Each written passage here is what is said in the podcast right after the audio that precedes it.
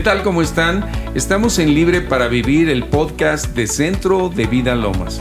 Mi nombre es Antonio Pérez Inclán y estamos en el episodio 2 de cómo ser libre de los pensamientos tóxicos. En el primer programa, eh, si tú lo gustas escuchar, eh, nuestros amigos nos estaban hablando del testimonio que han tenido, especialmente Irma, esposa de Abraham, de cómo vivió eh, desde su más tierna infancia problemas de rechazo, de abandono, de inseguridad, que la llevaron a vivir una vida con mucho temor. Y estamos en este segundo episodio, pues avanzando de cómo podemos deshacernos de tanto pensamiento tan negativo, tan tóxico, que no nos permite avanzar, aún siendo ya hijos e hijas de Dios. ¿Cómo están, Abraham e Irma? Muy bien, gracias, Toñito, por este, de nuevamente la invitación. Vamos, estamos gracias por este tiempo, gracias por escucharnos. Irma, eh, tú no te diste cuenta por años de la problemática que estabas viviendo. Simplemente desarrollaste tus propios mecanismos de defensa. Es, correcto, sí. Eh, nunca me di cuenta, para mí era normal, es un estilo de vida normal. Todo normal ser insegura. Insegura, temerosa. Tener miedo a perder a tus seres queridos. Es correcto. Pensar siempre lo malo. Pensar lo negativo. Es, exacto. Incluso siempre cuando yo hacía un examen, yo decía, voy a reprobar. ¿Para, ¿Para qué? Para no desilusionarme de que si reprobaba yo, ah, lo sabía. O sea, lo negativo para ti era algo normal. Exactamente, era un, pan de vida, no pan de vida, sino un alimento constante. Ahora, en el fondo tú eh, descubriste que había algo ahí que te incitaba a eso. Eh, pues creo que desde pequeña no tenía otra información, entonces para mí eso era la realidad. Para mí eso era la verdad. Entonces. Tu realidad era que tenías unos padres amorosos, pero que vivían muy alejados de ti. Es correcto. Al punto que tu hermano era el que tomó el papel, digamos, de papá y mamá contigo, tu hermano mayor. Es correcto, es correcto. Pero luego tu hermano se te va a vivir a Estados Unidos. Sí, cuando tengo 14 años, él a los 17 se va a vivir. Iba un año. Entonces ahí experimento mi primer abandono. Entonces. O sea, te diste realmente cuenta que fuiste abandonada. Exactamente, porque Así lo diagnosticaste. Es correcto. Ahora, yo siempre pensaba que mi mamá y mi papá no me querían. Siempre. Ese era otro de tus pensamientos. Ese era otro de mis pensamientos, es correcto. Entonces yo decía, nadie me quiere. Entonces ahora, claro, ahora afirmo que mi hermano no me quiere porque se fue. O sea, fui una carga para él. Porque se tenía que, se, eh, se tenía que hacer a cargo se tenía que ser, hacer a cargo de mí, de mí, perdón. y entonces yo decía, soy un estorbo. Entonces siempre pensé que era un estorbo para él. Oye, Irma, ¿y cómo manejabas eh, los permisos para las fiestas? Con unos padres que, que, según nos cuentas, pues no estaban, estaban en sus fiestas. Claro, claro, pues, pues muy interesante porque mis papás nunca, nunca me dijeron que no y yo no tenía límites. Entonces yo vivía una vida, yo podía llegar a mi casa a la hora que quisiera y si no, no llegar. O sea, no había problema. ¿Por qué? Porque si yo llegaba, pues ellos no estaban, entonces no había ningún problema.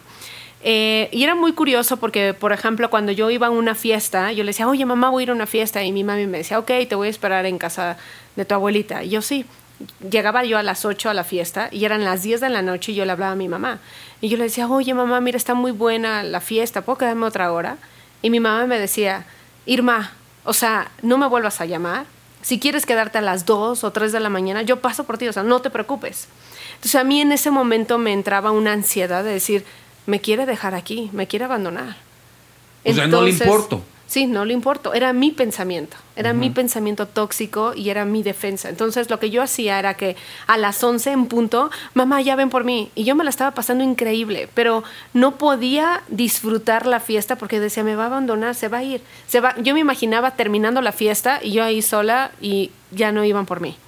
Entonces, prefería yo a las 11 irme y nunca mi mamá tuvo problemas de que yo llegara tarde o jamás. A ver, Irma, esto es algo muy importante que pudieras decirle a los jóvenes y a las jóvenes. Eh, ¿Qué sucede con unos padres tan permisivos eh, que no ponen límites?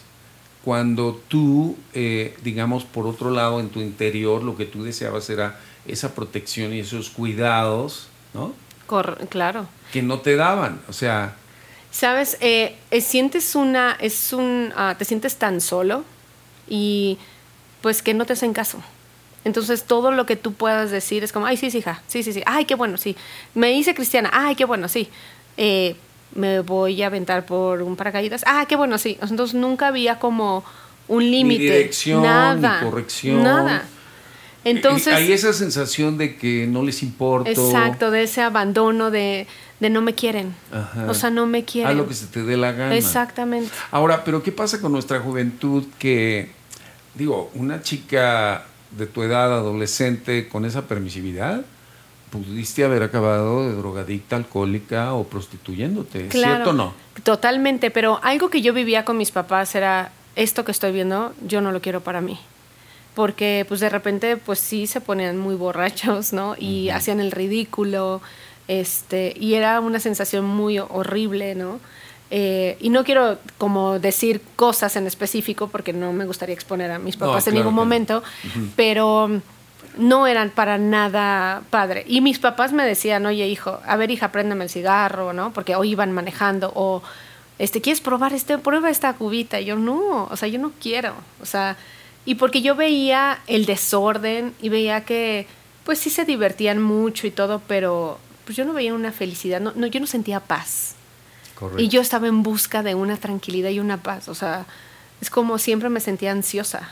O sea, es finalmente lo que la persona está sintiendo, lo que necesita ser tratado. Es totalmente. Porque ocurre lo contrario, padres muy rígidos, que traen muy controlados a los hijos, que no les dejan salir, que no confían en ellos, que no hay responsabilidad y se ponen rebeldes. Y entonces empiezan a irse a ocultas a hacer muchas cosas. Claro. ¿no? Ya no respetan los horarios o enfrentan a los padres, literalmente. Sí, sí, sí, no, yo es algo, eh, híjole, sí, son dos extremos totalmente. Dos extremos desbalanceados, desequilibrados. Totalmente. Yo recuerdo una vez que fuimos a Acapulco y me acuerdo que me encontré unos amigos y estaban, no, vámonos al Baby O y no sé qué, y estaban como, que a la disco. Y yo, no, es que mis papás no me dejan. Entonces yo mentía. No era cierto. Y no era cierto. Entonces, no, yo voy a hablar con tu papá, yo lo son súper buenísima onda. Y no, es que en verdad, o sea, estoy súper castigada, ¿no? Entonces recuerdo que llegamos al hotel, y mis papás, este, le, le dijeron, mis papás, este, hoy pueden ir, puede ir este, Irma a tal lugar. Y mis papás, este, sí, claro que sí. Y yo por atrás así de, no, no, ¿qué me Entonces mi papá tratando de, de, ah, no, no, creo que no, no es que me acabo de acordar y así de, yo así de, voy, te voy a ahorcar papá, ¿no? Pero bueno. Regresamos, continuamos para que nos cuente el desenlace de esa odisea nocturna en Acapulco. Sí, claro que sí. Para escuchar más conferencias, entra a centrodevidalomas.org y dirígete a la sección de media, donde encontrarás un amplio catálogo de conferencias en audio y video para alimentarte espiritualmente y fortalecer tu fe. Bueno, pues eh, estaba la cosa medio difícil ahí en Acapulco. Eh, entiendo que tú no querías ir a ningún lugar. Es correcto. Y que lo que querías era realmente que te dejaran en paz, ¿no? Vivir como tranquila o, qué. Sí, justo con lo de Acapulco yo tenía 18 años y te había comentado que a los 17 conocí yo a Jesús, a Dios. Entonces pues con más razón era de yo no quiero esto, yo no quiero este ambiente y bueno, voy a comentarte algo. Cuando yo conozco a Jesús, yo iba, claro, iba a discos y todo, pero yo no tomaba, ni fumaba, ni mucho menos. Iba simplemente, como dicen, a divertirte. Y eh, cuando yo me hago cristiana, una de mis mejores amigas se hace cristiana junto conmigo, pero ella entra en una depresión muy fuerte porque su novio la dejó, etcétera. Y me dice, Irma, por favor, acompáñame a la disco, ¿no? Bueno, se dice disco, pero es al antro, no sé. Acompáñame al antro. Yo le decía, no, pero ¿cómo crees? Pero ya no estamos yendo. Y me dijo, no, por favor, esta vez. Ok. Entonces, cuando yo llego al antro con ella, y yo siento que yo, yo, le decía, Espíritu Santo, porque ya era cristiana, y yo le decía, Espíritu Santo, entra conmigo, ven conmigo. Y yo recuerdo como, como, no voy a poder entrar contigo. Entonces sentí como raro y en eso entramos y cuando entramos yo empiezo a ver visualmente demonios y empiezo a ver cómo están encima de las personas, como seduciendo y veía cómo todos estaban besando y cómo unos estaban peleando y veía los demonios encima de las personas. Y yo así, ¿qué es esto? Yo no soy ni vidente, no soy persona que vea cosas, pero me espanté muchísimo. Y, y fue como entender como que estaba desprotegida. Entonces, en, ese momento yo le dije a mi amiga, ¿sabes qué? Ahí te ves, yo ya me voy. Y yo como salí y yo, Señor, perdóname, o sea, yo no quiero estar aquí. Entonces, precisamente por eso yo dije, yo no, yo hice un pacto con Dios, pero eso fue una revelación mía que Dios puso en mí. Y dije, yo no quiero volver a entrar a, lugares así. Entonces, eh, vino esa, esa revelación y lo de Acapulco fue cuando dije, yo, yo no quiero ir. O sea, no quiero ir. Y mis papás, sí, ve, no pasa nada. Y yo. Bueno, pero entonces ya realmente el Señor sí marcó una diferencia. Claro. Y ya estaba afectando tu forma de pensar y tu forma de decidir. Es correcto. Entonces ya empezó a haber una como renovación en tus sí, Sí, había una renovación. En ciertas áreas. En ciertas áreas. Pero yo continuaba con el temor al abandono.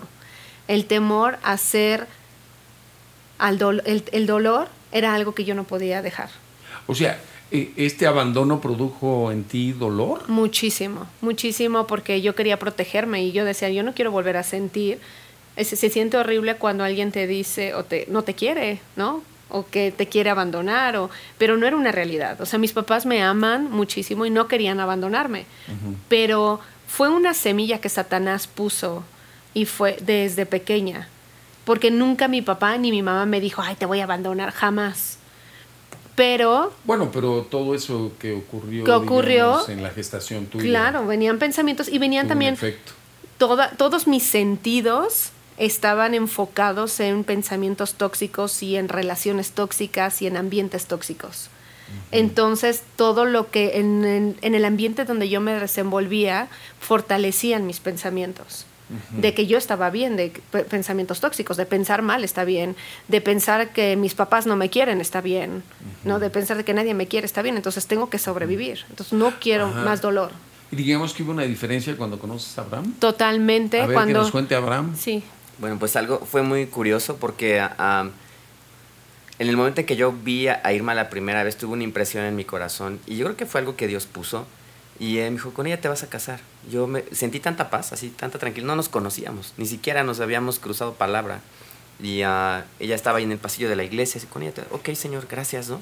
Como que lo recibí como una promesa de Dios y como que meses después nos conocimos, ¿no? Y realmente creo que esta uh, eh, situación en la que Dios nos pone en, el mismo, en la misma universidad, en la misma escuela, en un entorno donde estábamos pues cercanos, empezó a, a a, crear una amistad muy padre entre nosotros, pero desde el principio, desde que la conocí, dije, es que yo te quiero conocer, quiero que, quiero que seamos amigos, pero mi finalidad es casarme con una mujer que ame a Dios, ¿no? O sea, le dije cómo iba el plan desde Ah, desde las primeras veces. Sí, sí, Y yo dije, no, pues tengo que amar a Dios. qué, qué, pensaste tú?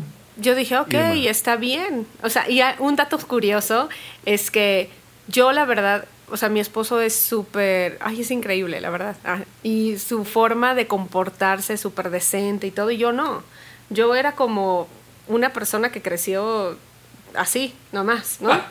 Entonces, y me acuerdo que mi suegra le dijo a Abraham, la mujer que va a ser para ti va a ser esa mujer que doble su servilleta este, y la ponga debajo de, de su plato. De su plato. O sea, era como una señal. Entonces, para mi esposo era una señal. Entonces, me acuerdo que me invitó a cenar y estaba, o comer, no me acuerdo. Entonces fuimos a comer y estábamos ahí platicando, pero yo lo observaba en todo, porque me impactaba su forma de comportarse. Yo decía, wow, es tan puro, tan, tan decente, yo, qué increíble. O sea, me llamaba muchísimo la atención. Y yo era súper salvaje. Entonces, eh, yo, él no se va, bueno, yo me, me empecé a dar cuenta de todo lo que él hacía, entonces me acuerdo que él agarró su servilleta, la dobló y la puso debajo de su, de su plato. Y yo dije, ay, qué bonito.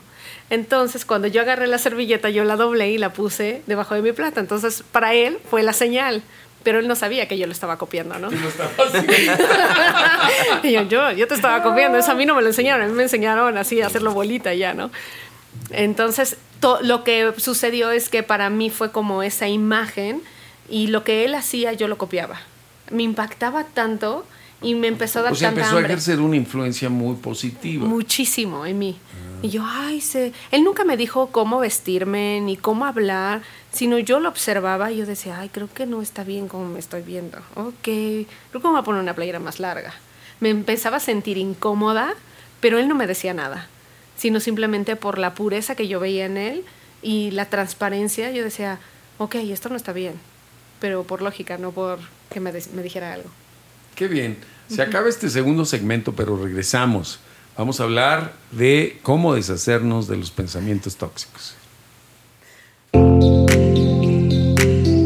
Mándanos tus mensajes, comentarios y peticiones de oración al correo electrónico libre para vivir arroba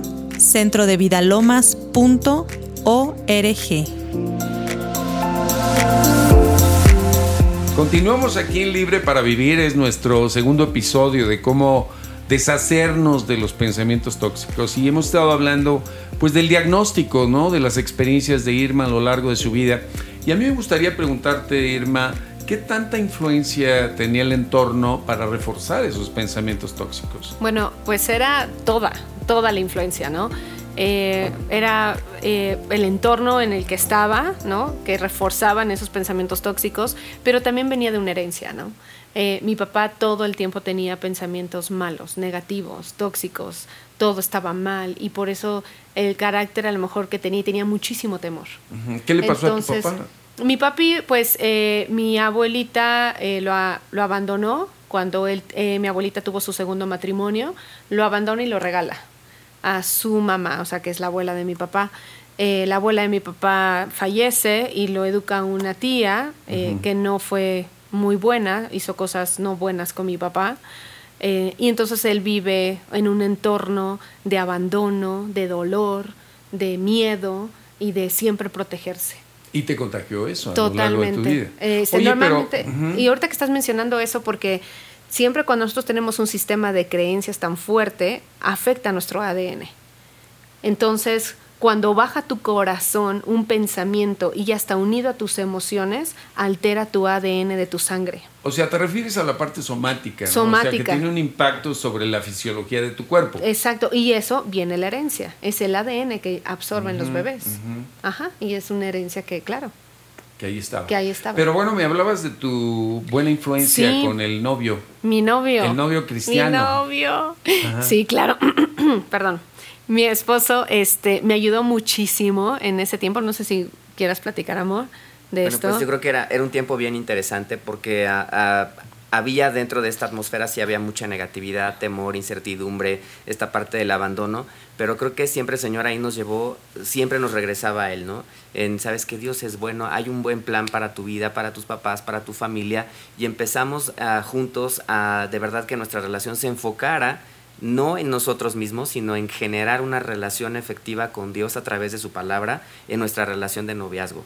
Y eso creo que ha sido algo que ha, sido la base fundamental de lo que vivimos el día de hoy. Si tú te aferras, si tu relación central, principal en una etapa de noviazgo previa al matrimonio, le enfocas en la palabra, le enfocas en la verdad, créeme que todas las cosas que se están diseñando a tu alrededor, el Señor las va a ir creando en favor de tu futuro. Exacto. Digamos que Él te enseñó uh, lo básico de la fe. Claro, me encantaba porque yo llegaba, yo, mis, por ejemplo, en ese momento mis temores eran, mis papás no van a llegar, no van, no van a regresar, ¿qué voy a hacer con esta casa? ¿Cómo la voy a pagar? Eran lo, que yo pensaba. O el pensamiento era, no, les pasó un accidente, no, me los voy a encontrar, me van a llamar, tengo que ir a un hospital, tengo que ir a buscarlos. O sea, y siempre con este, estaban esos pensamientos. Y siempre Abraham era de, no, Dios está contigo, no les va a pasar nada, Dios está mandando a sus ángeles, los está protegiendo. Y él me empezó a enseñar cómo utilizar mi imaginación para cambiar mi forma de pensar. Entonces cuando yo estaba sola y que él se iba, yo decía, mis papás, no, no, no, pero ellos están bien. Y yo repetía esa influencia, lo que él me decía. Okay. Entonces eso a mí me ayudó a que, ay, me daba paz. Y yo decía, ay, van a estar bien. Ah, y me podía quedar dormida. Experimentabas paz por exacto, tiempos. Exacto, por tiempos. O sea, el impacto de la palabra sí causaba un efecto Totalmente, en ti. totalmente. Había un cambio. Pero entiendo que tu sistema de creencias negativos seguía aferrado Exactamente, ahí. Exactamente, estaba la raíz. Ajá. O sea, era como me habían dado como un mejoralito, se me quitaba el síntoma, uh -huh. pero la raíz continuaba. Ok, ¿y, qué podrías recomendarle a, nuestra audiencia en este episodio de cómo empezar a cambiar esa forma de pensar, pero ya real, no solo como el impacto de una buena palabra, de una buena prédica o de una buena oración, claro, sino apropiártela. Claro, algo que yo hago es que tengo aquí unos... Eh, no sé, tarjetitas, ¿no? Donde la palabra que a mí me impacta, yo la escribo. Entonces, la estoy recordando todo el tiempo. A ver, danos un La estoy viendo. Por ejemplo, ¿no? no sé, aquí dice, elige la vida, ¿no? En Deuteronomio dice, hoy te he dado a elegir entre la vida y la muerte, entre bendiciones y maldiciones. Ahora pongo al cielo y a la tierra como testigos de la decisión que tomes. Ahí si eliges la vida para que tú y tus descendientes puedan vivir. Puedes elegir, elegir esa opción al amar, al, obedecer y al comprometerte firmemente con el Señor tu Dios. Esa es la clave para tu vida. Entonces para, para mí fue como, wow, sabes, yo quiero vida. Yo quiero obedecerte, Dios. Yo quiero amar a mi prójimo, yo quiero amar realmente. O sea, te empezaste a tomar la palabra como el pensamiento para ti. Exactamente, exactamente. Y empezar a desechar el pensamiento negativo. Es correcto. Bueno, creo que estás dando con la clave de, la esencia de, cómo descontaminarse. Totalmente. Y aparte recordarlo, es, es porque lo leo y cuando a veces me siento ansiosa, no, no, no, saco mis tarjetitas, ¿no? Porque son tarjetas exclusivamente sobre los pensamientos, ¿no? Hay otra que dice, confía en el Señor con todo tu corazón, no te apoyes en tu propia prudencia. Entonces es como, Señor, yo confío en ti, confío en ti, tú eres bueno, tú vas a hacer las cosas buenas. Entonces yo empecé a repetir esto para empezar a derribar esas fortalezas que fueron construidas desde pequeña. Y, no, y es un proceso pero algo que me impacta es que cuando quiere venir el pensamiento lo puedo eliminar automáticamente, lo quito y pongo la palabra, exactamente, y pongo la palabra. Y es como, no, yo confío en ti y me empiezo a enfocar en ese pensamiento. Y mientras dure, digamos, eh, esta emoción alterada que puede ser un estado de ansiedad o de temor, tú sigues declarando la palabra y se hasta que el síntoma se va. Sí, se quita inmediatamente. Ahorita ya se quita inmediatamente pero antes era de, me duraba horas eh, hasta encontrar la verdad. Pero ahora es como, ah, ya sé, no, es esto. Y, y realmente pongo todos mis sentidos en la palabra y se quita por completo. Y es cuestión de segundos, no minutos, segundos. Mm, maravilloso. ¿Qué tal que cerramos con una oración para que el Señor prepare los corazones de las personas a esa confianza profunda en Él, a esa seguridad? Padre, Hoy decidimos, eh, pon tu mano en tu corazón y dile, Señor, hoy decido creer totalmente en ti. Hoy yo confío en ti, confío en todo lo que tú me estás diciendo y confío que tú estás conmigo y yo hoy decido cambiar mi forma de pensar. Ya no pensaré en lo que yo estaba pensando antes o en mi sistema de creencias, sino yo sé que tú estás conmigo y que tú tienes pensamientos de bien y no de mal, y que tienes pensamientos de bendición Gracias, papá. Hoy decido confiar en ti, en el nombre de Jesús. Amén. Muchas gracias a todos, gracias Abraham, gracias Irma y nos vemos en el siguiente episodio, tercer episodio. Nos van a hablar exactamente de cómo funciona este procedimiento para renovar nuestra forma de pensar y derribar y desechar todo pensamiento tóxico. Gracias. Gracias.